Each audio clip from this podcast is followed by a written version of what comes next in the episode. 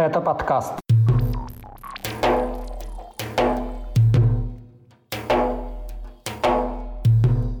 В Москве задержали гея из Чечни. Кадыров стал отцом народа и признался, что скрывает число убитых в Украине земляков. Подравшемуся с полицейскими сайт Мухаммаду Джумаеву ужесточили условия в колонии, а также загадочное отравление командира спецназа Ахмат. Об этом и не только в 119-м выпуске подкаста «Кавказ. Реалии». С вами снова я, Катя Филиппович. Привет! Поставьте лайк, если слушаете нас в Ютубе, Фейсбуке или Инстаграме, и мы начинаем.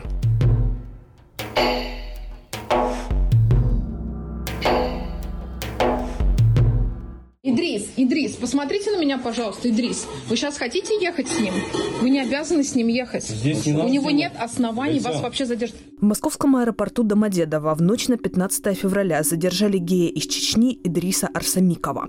Об этом сообщила кризисная группа СК СОС, которая помогает ЛГБТ-людям из Северного Кавказа.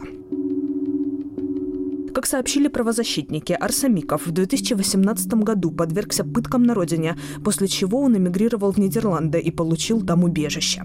Около года назад мужчина с негласного разрешения чеченских силовиков приехал в республику на похороны отца. Тогда у Арсамикова забрали документы. Год он провел на родине, в каких условиях неизвестно, после чего он решил попытаться вернуться в Нидерланды. Когда Арсамиков прилетел на пересадку в Москву, его задержала полиция. Мужчину отвели в подвал и сказали, что за ним едут чеченские силовики. Формальным поводом стало уголовное преследование в отношении Арсамикова по статье о мошенничестве. В Чечне ее нередко используют как основание для преследования неугодных. Например, Зарема Мусаева, мать чеченских оппозиционеров из семьи Янгулбаевых, изначально была задержана также по делу о мошенничестве. У Арсамикова после задержания случилась паническая атака, к нему вызвали врачей. Вскоре после этого за мужчиной пришел сотрудник МВД по Чечне. Как утверждают правозащитники, он не предъявил никаких документов и отказался предоставить адвокату информацию о статусе задержанного. Покажите мне постановление его задержании. Он не задержан вообще. Это далеко не первый случай, когда российские полицейские задерживают уроженцев Чечни по запросу своих коллег из республики. Самый известный случай – это похищение уже упомянутой выше Заремы Мусаевой, которую чеченские силовики беспрепятственно вывезли из квартиры в Нижнем Новгороде в ноябре 2022 года. Тогда история дошла до Кремля, но Мусаева по-прежнему находится под арестом. Правозащитники мемориала признали ее политической заключенной. Перед этим широкую огласку получил случай Магомеда Гадаева. Его задержали в московском аэропорту Шереметьево по запросу чеченских силовиков сразу после депортации из Франции. Впоследствии Гадаев был осужден по обвинению в незаконном обороте оружия. Сейчас, по данным редакции «Кавказ Реалии», он находится на свободе, но живет за пределами Чечни. Гораздо трагичнее сложилась судьба задержанного сотрудниками ФСБ России и переданного чеченским силовикам Дауда Мурадова. Его тоже арестовали после депортации из Франции. Через полгода заключения молодой человек умер.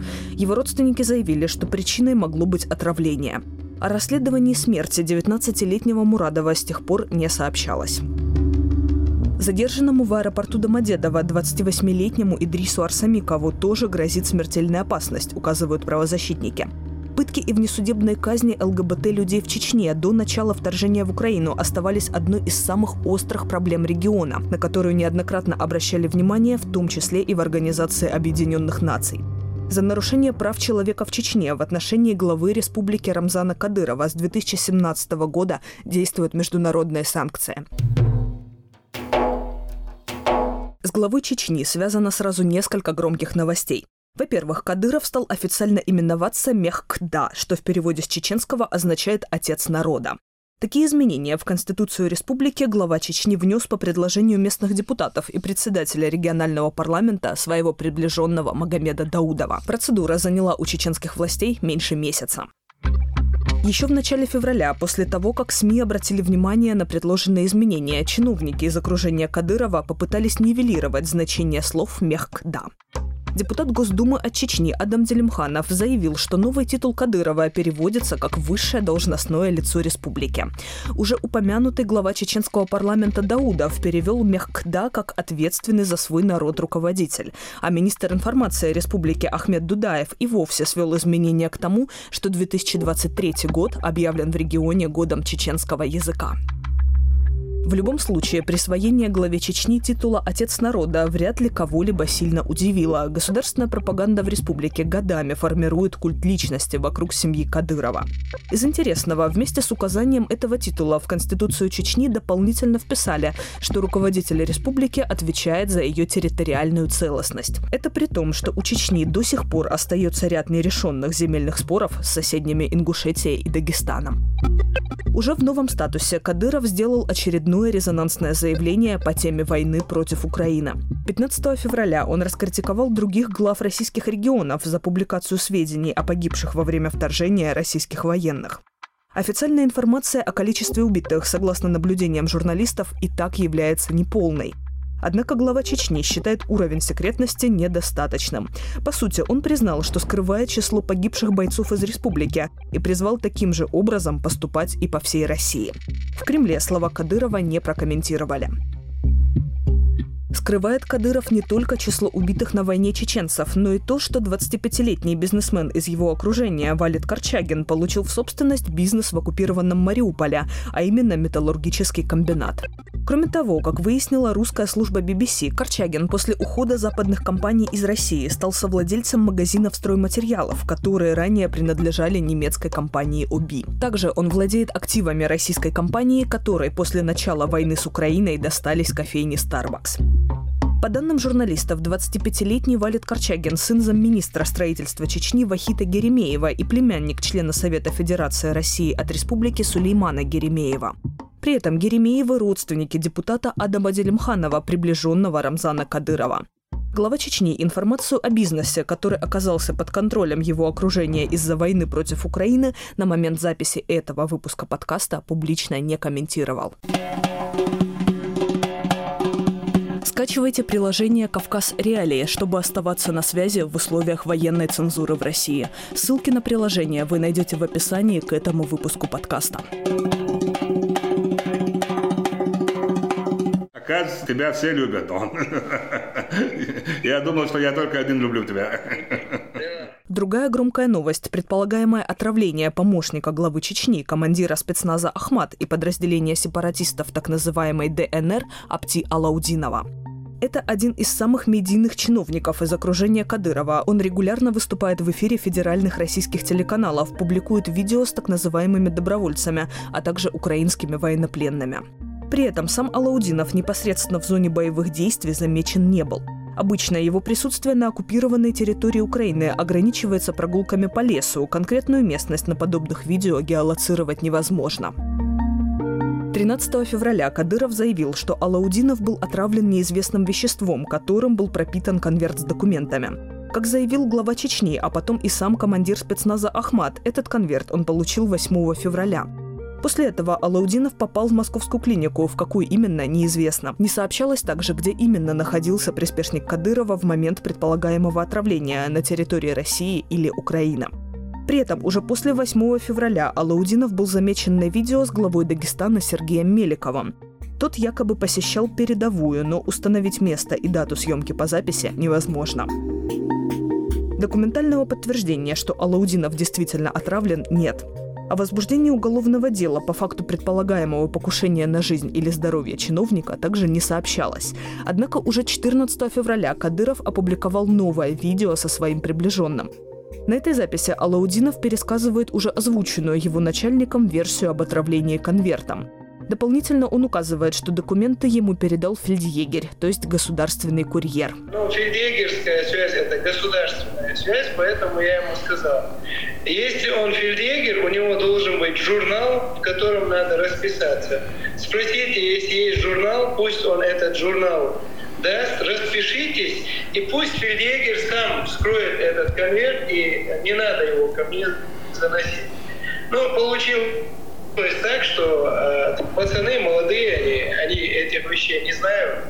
Вот они взяли у него этот конверт, занесли, вскрыли и отдали мне его в руки, получается. Mm-hmm.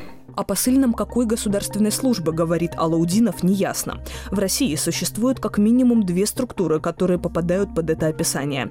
Первая – это Государственная фельдъегерская служба ГФС. Осенью сообщалось, что ее сотрудников направят в самопровозглашенные ДНР и ЛНР, а также на оккупированные Россией территории Запорожской и Херсонской областей Украины. Директора ГФС назначает лично президент. С 2012 года службой руководит генерал-полковник Валерий Тихонов. Он ведет закрытый образ жизни. СМИ известна только его официальная биография. Предполагаемое отравление Алаудинова генерал не комментировал, как и возглавляемая им фельдъегерская служба. При этом стоит отметить, что после вторжения в Украину в 2022 году Кадыров неоднократно выступал с резкой критикой в адрес российских генералов и не был за это наказан. Еще одна российская государственная организация, которая осуществляет фельдъегерские услуги. Это главный центр специальной связи. Его сотрудники перевозят деньги, оружие, секретные документы, наркотики и опасные грузы. У предприятия есть филиал в аннексированном Крыму, но о работе организации на Донбассе ничего не известно. Предполагаемое отравление командира спецназа Ахмат Центр спецсвязи тоже не комментирует. Узел спецсвязи также есть у сепаратистов ДНР, но о его деятельности ничего не известно. Покинувший Россию оппозиционный активист из Чечни Абубакар Янгулбаев считает, что история с отравлением Алаудинова была выдумана для его пиара. Алавдинова мало кто знает. И я полагаю, что вся эта история вокруг с отравлением Алавдинова в первую очередь связана с тем, чтобы привлечь э, внимание медиа и общества.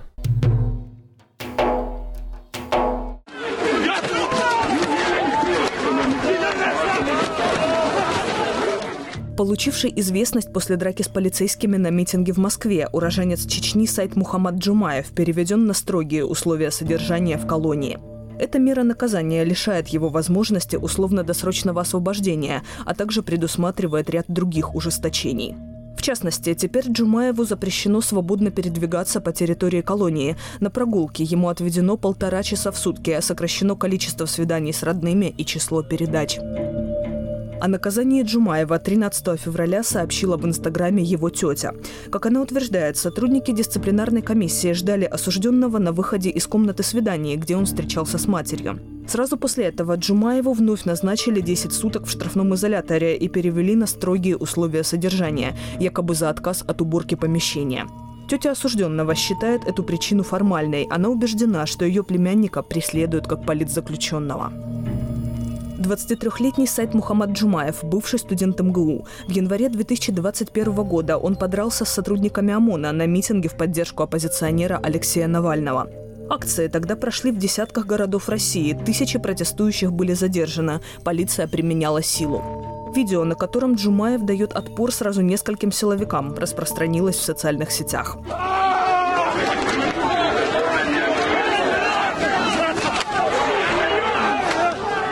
Вскоре после этого приближенный главы Чечни Рамзана Кадырова, депутат Госдумы от республики Адам Делимханов, публично предложил студенту помощь с законом. Это цитата. «Если тот откажется от оппозиционных взглядов и поддержки Навального».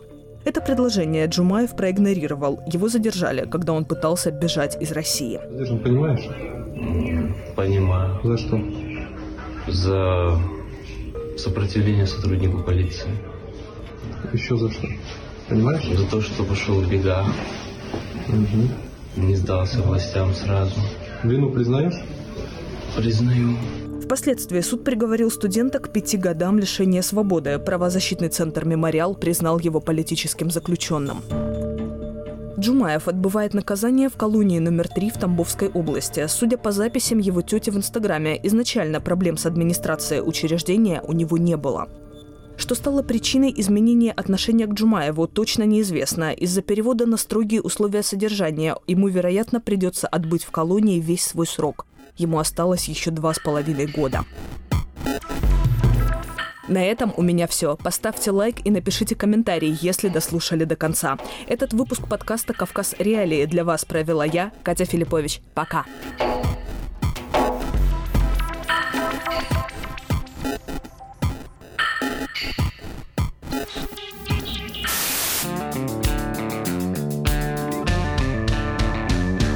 Студия подкастов «Радио Свобода». Человек имеет право. Время свободы. Американские вопросы. Кавказ подкаст. Атлас мира. Цитаты свободы. Скучно не будет. Слушай на всех подкаст-платформах. Просто надень наушники. Подкасты «Радио Свобода».